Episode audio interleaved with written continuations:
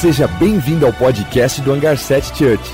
Nós amamos a Deus, amamos as pessoas e transformamos o mundo. Esperamos que essa mensagem possa tocar o seu coração e te aproximar de Jesus. Aproveite.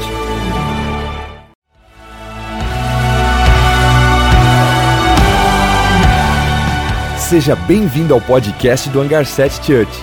Nós amamos a Deus, amamos as pessoas e transformamos o mundo. Esperamos que essa mensagem possa tocar o seu coração e te aproximar de Jesus. Aproveite. Você que está online, fique à vontade na sua casa também. É um prazer estar com você. Nós estamos dando continuidade na série Eu Sou. E semana passada o Juan falou sobre ser o Jesus, dizer que é o pão da vida. Foi muito bom. Eu quero relembrar sete frases que Jesus disse: Eu sou. Né? Ele diz: Eu sou o pão da vida, a luz do mundo, eu sou a porta das ovelhas, sou o bom pastor, eu sou a ressurreição e a vida, eu sou o caminho, a verdade e a vida. Então, hoje a gente vai falar sobre eu ser a luz do mundo. E quando o João ele escreve o evangelho dele, é, na minha cabeça, quando os evangelhos eram escritos, né, era tipo assim: aconteceu, a pessoa escrevia, como se fosse um diário. Né? Não sei se você já teve essa impressão ao ler a Bíblia, mas João ele escreveu ali 60 e 80 anos depois da morte de Cristo. Então, o prisma dele, a ótica dele, já era do Cristo ressurreto. João foi o discípulo que acompanhou Jesus em todo o trajeto. Então ele, ele andou com Jesus, ele viu Jesus na cruz. Ao terceiro dia, Jesus ressuscitou, ele acompanhou todo esse momento. Por isso que no seu evangelho ele afirma muitas, muitas vezes a divindade de Cristo. Ele desejava que todo aquele que não cresce, sendo judeu ou gentil, cresce no Cristo como o nosso Salvador. Por isso ele se esforça muito. Toda vez que Jesus diz eu sou, ele está revelando algo da sua divindade. Eu queria ler um texto, não está no slide rapidinho, 1 João, do 1 ao 5, diz assim, capítulo 1 de João. No princípio, aquele que é a palavra, ele estava com Deus, ele era Deus estava com Deus no princípio. Todas as coisas foram feitas por intermédio dele. Sem ele, nada do que existe tinha sido feito. Nele estava a vida, e esta era a luz dos homens. A luz brilha nas trevas, e as trevas não a derrotaram. A gente precisa entender o conceito de trevas e de luz de forma rápida. A gente vai encontrar dois significados para luz no grego e no hebraico no hebraico é ser algo novo. Quando algo novo faz. Então, existe as, as trevas e algo novo se faz. E no grego, onde o Novo Testamento é escrito, é sobre revelar, sobre revelação. É como se tivesse um pano aqui nesse púlpito. Aqui todo mundo sabe que é um púlpito. Mas se tivesse um pano aqui, você não ia saber se ele era feito de madeira, se ele era feito. Então, é como se tirasse e, e as coisas fossem reveladas. Porém, quando o pecado entra na vida do homem, nós entramos em um período de trevas. Nós somos destituídos da glória de Deus. E aí tem um texto que está em 1, 2 Coríntios capítulo 8, versículos 20 e 21, que diz assim: O Deus dessa era cegou o entendimento dos descrentes, para que não vejam a luz do evangelho da glória de Cristo, que é a imagem de Deus. Ou seja, quando o pecado entra na nossa vida, o Deus dessa era faz com que as trevas voltem a reinar. Ou seja, nós não compreendemos tudo aquilo que está acontecendo, porque nós não vemos. E aí, eu estava conversando com a Miriam e eu perguntei: meu, o que você acha que é trevas? Quando a gente vai para o original da palavra, trevas é ignorância, é, é a ausência de conhecimento. Mas nós só atingimos esse estágio de ausência de conhecimento muito tarde. Muitas vezes nós estamos vivendo as nossas trevas do dia a dia. E parece que começa com uma, com uma coisa inocente ali, algo, e vai nos sufocando, nos sufocando, até, até chegar um momento onde a gente não tem esperança. Parece que ela vai embora. Eu, pre, eu preparei um vídeo, não, eu separei um vídeo que exemplifica muito bem isso. Ele é rapidinho, tem quatro minutos é uma, uma produção de uma música onde o, os atores eles interpretam muito bem essa questão da escuridão chegando, roubando a nossa identidade e a gente pensando na falta da esperança. Eu queria pedir para colocar aí, tá tudo certo, Eric? Vamos para cima então, rapidinho.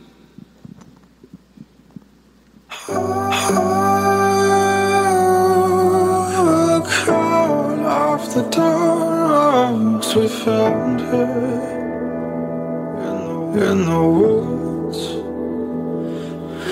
That girl never stood a chance after that dark dance with, with the waves. She waltzed away into the sea. Baby, take me with you, please. I don't know what I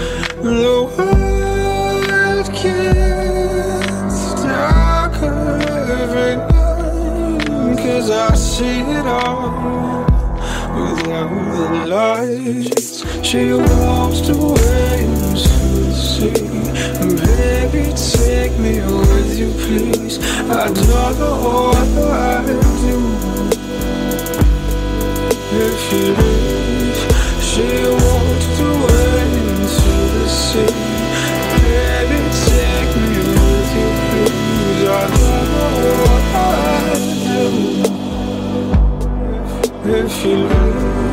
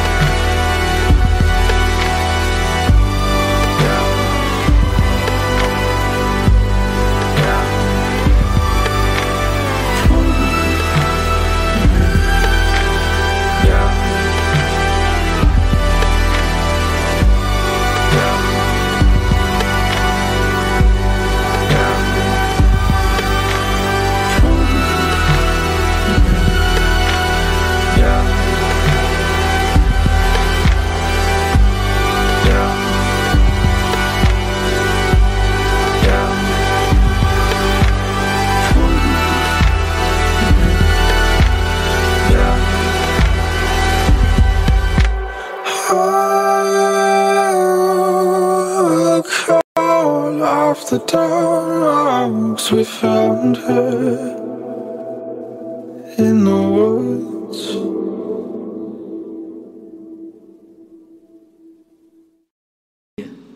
Porque muitas vezes nós pensamos que temos o controle da situação e aquilo vai nos envolvendo, vai nos envolvendo, e a gente começa a lutar, começa a lutar, e aí chega um momento que parece que a gente se acostuma a viver algo escuro, a viver algo sem esperança, a viver uma escuridão.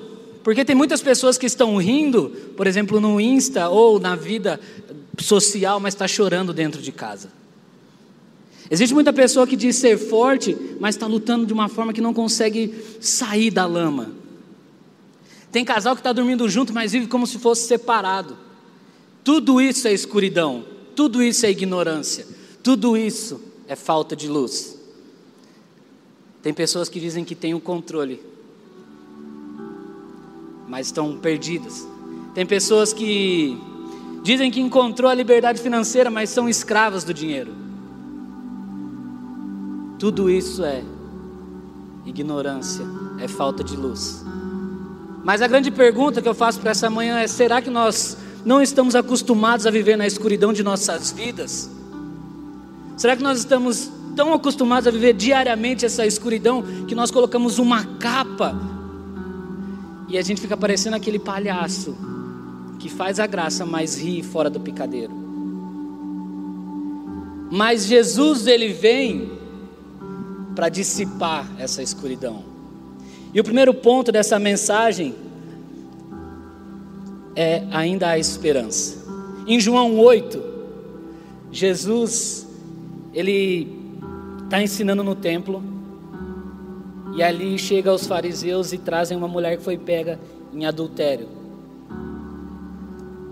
E aí ele, eles querem pegar Jesus ali, perguntam para Jesus: Jesus, essa mulher foi, foi flagrada em adultério. A lei diz para a gente matar ela, apedrejar ela. E aí Jesus ele abaixa, ele escreve essa, essa história, talvez você não conheça, mas ela é muito famosa. E aí Jesus ele vai falar, meu, aquele que tem o primeiro pecado que atira a primeira pedra. Eu acho isso incrível, porque aqui a gente tem dois parâmetros de evangelho: o evangelho da religião e o evangelho de Jesus. Mas o que nos cegou foi para que nós não pudéssemos ver a luz gloriosa do evangelho de Cristo. Porque existia um fato ali. Essa semana eu aprendi algo muito legal com o Adalto. É que nem sempre um fato é o fim. Sobre a vida daquela mulher existia um fato, ela foi pega. Existia uma sentença pela lei, ela merecia. Mas nós cremos num Deus do impossível. Nós cremos num Deus que é luz. E a palavra diz que Deus é luz. Eu espero que o Adalto um dia pregue sobre isso, é sobre a filha de Jairo, é muito bom. Mas aquela mulher, ela merecia a morte, mas ela tem vida. O evangelho da religião queria levar ela para a morte, enquanto o evangelho de Jesus trouxe redenção. O evangelho da religião era baseado na lei, enquanto o evangelho de Jesus é baseado na graça. O evangelho de Jesus, o evangelho da religião, ele escancara o seu erro, o seu pecado e quer te levar para a morte, porque é muito mais fácil acabar com o problema. Enquanto o evangelho de Jesus não nega o seu pecado, mas trata ele através do arrependimento e te dá graça para continuar andando, porque Jesus não negou o pecado daquela mulher. Mas ele disse: mulher, não peque mais. Ou seja, eu não sei como é que você chegou aqui, eu não sei qual a escuridão que você vive, eu não sei se já te sentenciaram, ou já te julgaram, ou já falaram algo sobre a sua vida, mas de uma coisa eu sei: que um fato nem sempre é o fim. Um fato nem sempre é o fim. A gente tem muitas histórias aqui de pessoas que existia um fato, existia ali o decreto, mas o Senhor ele veio e trouxe luz. Eu aposto que se eu falar assim, cara, quem que viveu algo incrível assim com Deus nos últimos dois anos, muitas pessoas vão levantar a mão e vão me contar uma história de que existia uma sentença e hoje existe luz, e hoje existe graça. Então, quando Jesus diz que Ele é a luz do mundo, é porque o mundo vivia em trevas. E hoje nós estamos vivendo numa sociedade tão difícil, tão complicada, que parece que tudo é trevas. É engraçado que a pessoa que vive em trevas, em escuridão, ela está acostumada a tropeçar. é, eu tenho vivido longas noites, né? Por conta do meu filho. E na madrugada é tudo um breu, a gente não acende a luz nem para trocar, nem para nada praticamente. E aí às vezes eu estou indo pegar alguma coisa, uma fralda, algo, bato na quina do berço, ou tropeço em algum gato, porque eles estão andando, eles são noturnos, né? Acabo tropeçando num dos gatinhos. Por quê? É normal na escuridão, quando a gente não está vendo, tropeçar. Mas quando a luz ela é acesa, há revelação.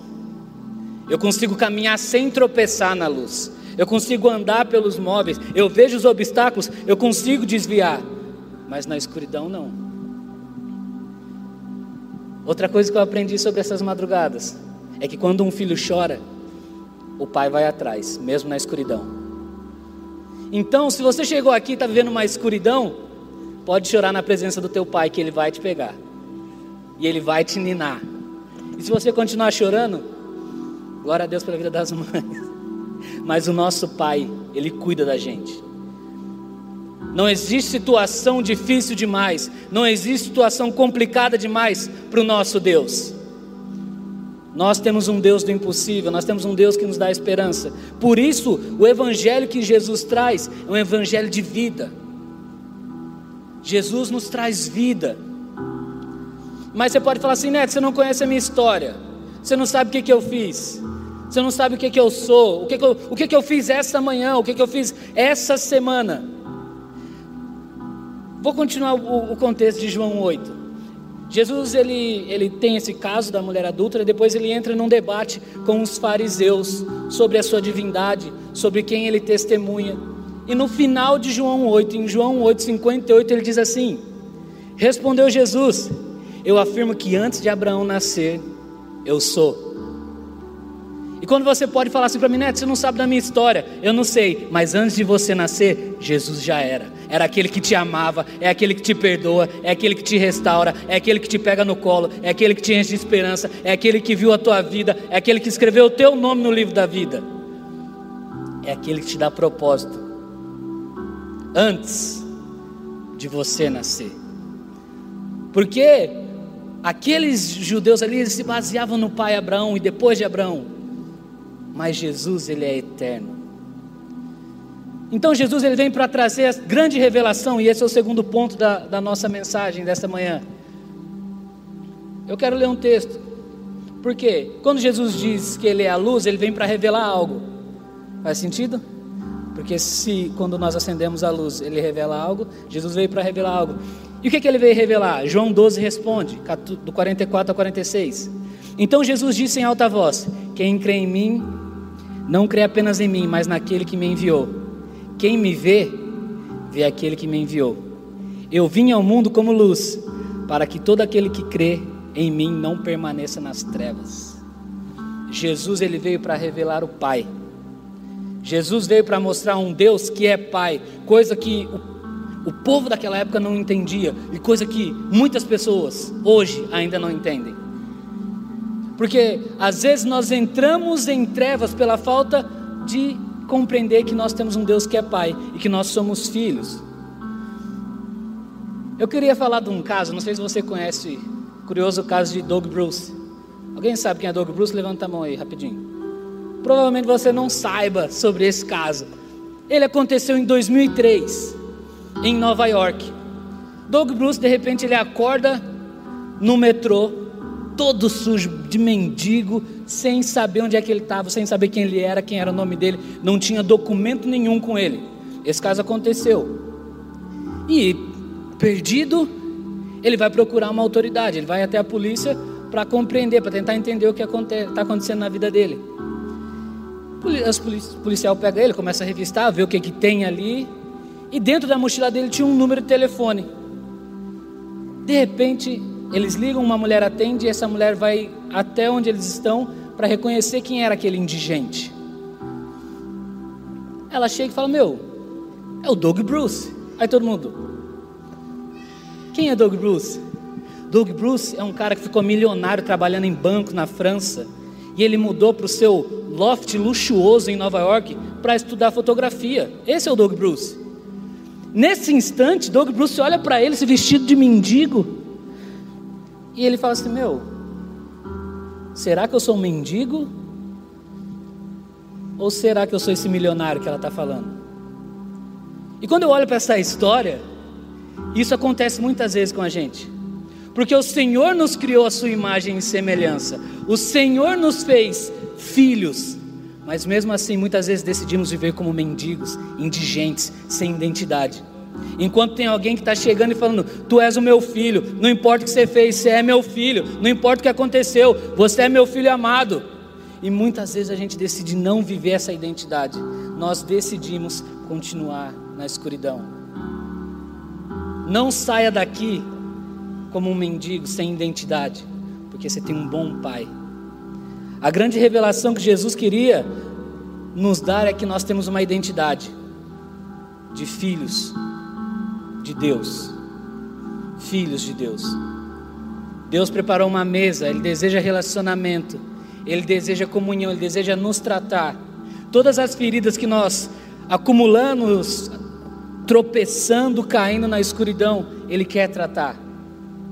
Nós temos um Deus tão bom, que Ele veio como homem, e Ele ressuscita como homem, para mostrar as cicatrizes dele, para mostrar: olha, eu sei o que é sentir dor. Eu conheço a sua dor, eu conheço a sua luta, e eu vou lutar contigo. E aí você vai falar, Neto, legal, Deus é luz, Deus é meu Pai, e qual é a grande chave de tudo isso? Quando João escreve o Evangelho, a principal, o principal motivo dele escrever era, era mostrar que a palavra se tornou carne. A palavra se tornou carne e viveu entre os homens. E a gente vai para o último ponto dessa mensagem, que é o Verbo encarnado em nós. Por quê? Quando a gente pega o sete eu sou, seis, nós somos participativos. Por exemplo, Jesus diz eu sou o pão. Nós participamos, nós partilhamos do pão. Jesus diz eu sou a porta. A gente passa pela porta. Jesus diz eu sou o bom pastor. É, nós somos ovelhas. Jesus diz: Eu sou a ressurreição e a vida, e nós vamos ressuscitar com Ele. Jesus diz: Eu sou o caminho, e nós estamos no caminho, nós somos os do caminho. Jesus diz: Eu sou a videira, e nós somos os ramos. Nós participamos desses seis eu sou, mas existe um eu sou, que quando Jesus diz eu sou a luz, em Mateus ele vai dizer que vocês são a luz, que nós somos a luz. Meu Deus do céu. Eu não sei se, você compreendeu isso, mas quando Jesus diz eu sou a luz, Ele está falando vocês são a luz, porque nós nos apropriamos da identidade de Deus. Porque se Ele diz assim, eu sou a luz e vocês são luz, Ele diz também, eu sou filho, vocês também são filhos. E como filhos, agora, eu quero ler um texto que diz em Mateus 5, 14 a 16: diz assim: vocês são a luz do mundo. Não se pode esconder uma cidade construída sobre um monte. E também ninguém acende uma candeia e coloca debaixo da vasilha. Ao contrário, coloca no lugar apropriado. Assim ilumina todos que estão na casa. Assim brilhe a luz de vocês diante dos homens, para que vejam as suas boas obras e glorifiquem ao Pai de vocês, que estás nos céus. Talvez isso ainda não faça muito sentido, tudo que eu falei aqui. Mas Bill Johnson, ele diz uma frase que vai mexer contigo, porque mexeu comigo. E diz assim: Você é salvo quando acredita em Jesus, mas você é transformado quando percebe que Ele acredita em você. Jesus acredita em você, Jesus confia em você. Por isso ele disse: Você é luz no presente.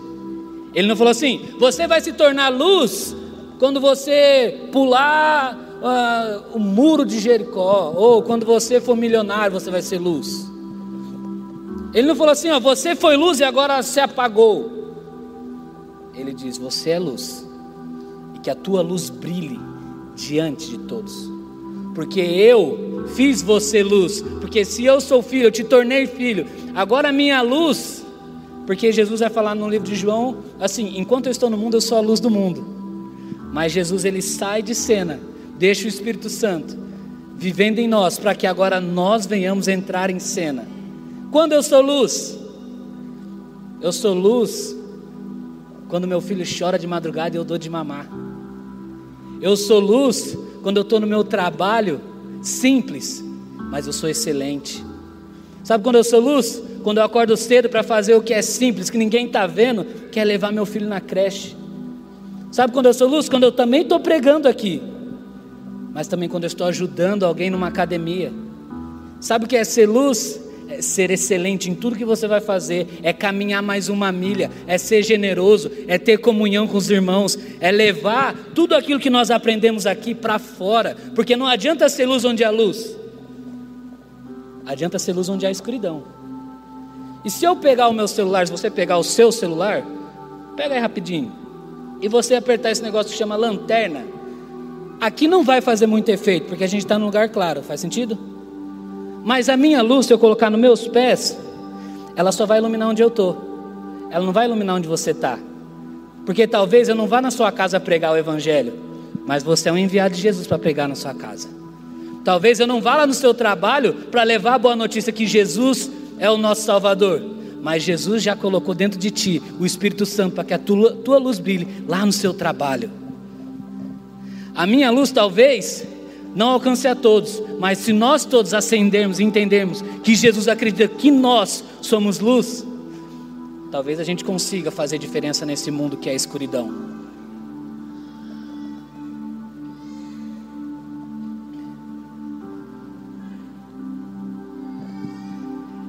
Colossenses 1, 26 e 27 diz algo que sempre nos foi, sempre nos foi oculto, um mistério que diz assim: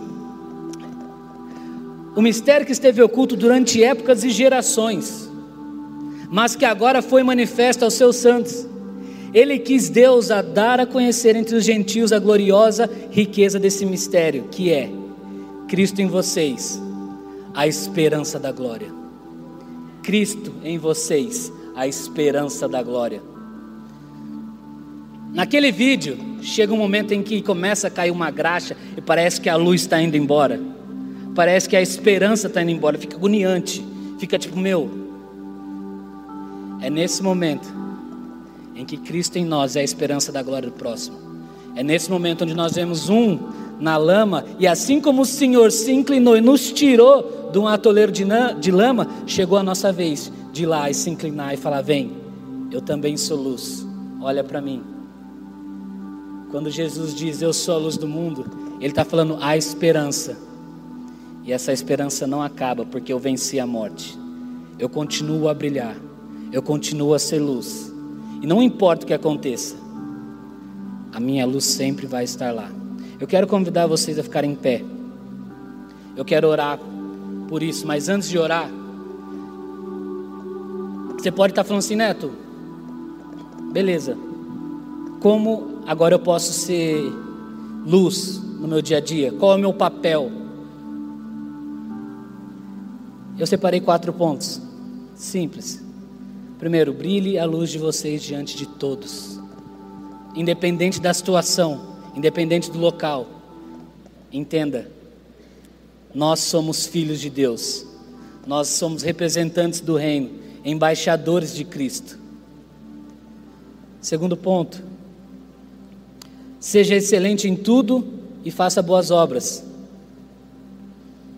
No teu dia a dia, naquilo que foi te incumbido, seja excelente.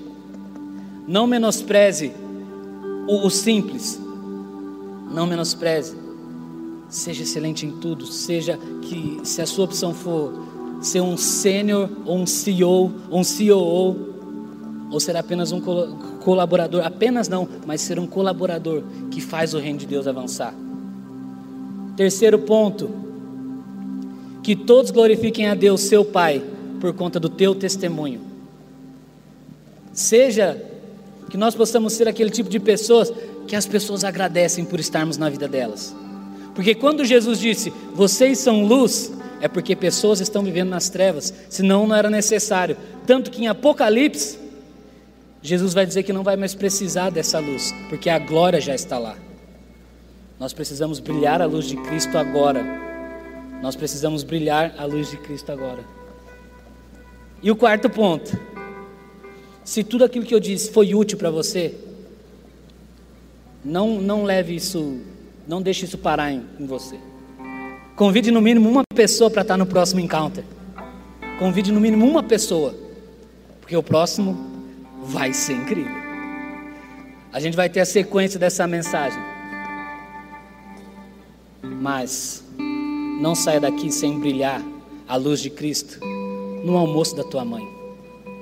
Não saia daqui sem brilhar a luz de Cristo quando você estiver assistindo o jogo com seus amigos hoje à tarde. Não saia daqui sem brilhar a luz de Cristo trocando uma fralda, comprando um enxoval. Não saia daqui sem brilhar a luz de Cristo para os seus pais, honrando eles. E que nós possamos viver tudo aquilo que o Senhor nos chamou para viver. Eu quero convidar vocês a fecharem os olhos. Eu quero orar por essa palavra. Jesus, muito obrigado, Pai. Muito obrigado por tudo aquilo que o Senhor fez. Muito obrigado porque o Senhor acredita em nós. Muito obrigado porque o Senhor nos chamou para ser luz. Eu oro para que o Senhor derrame sobre nós mais da tua graça, mais do seu amor, para que nós venhamos sair daqui entendendo que somos filhos amados de um Deus vivo, entendendo que somos filhos amados, chamados para fazer a diferença no nosso dia a dia, chamados para sermos luz em tudo aquilo que nós fazemos, Pai.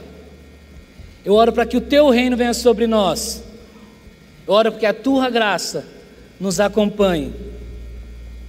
Sim, Jesus, como o Senhor faz o teu reino avançar, que nós possamos ser aqueles que representam o teu reino, que nós possamos ser aqueles que são a luz nas trevas. Que o teu reino venha sobre nós, Jesus. Que a tua graça venha sobre nós. Sim, Jesus.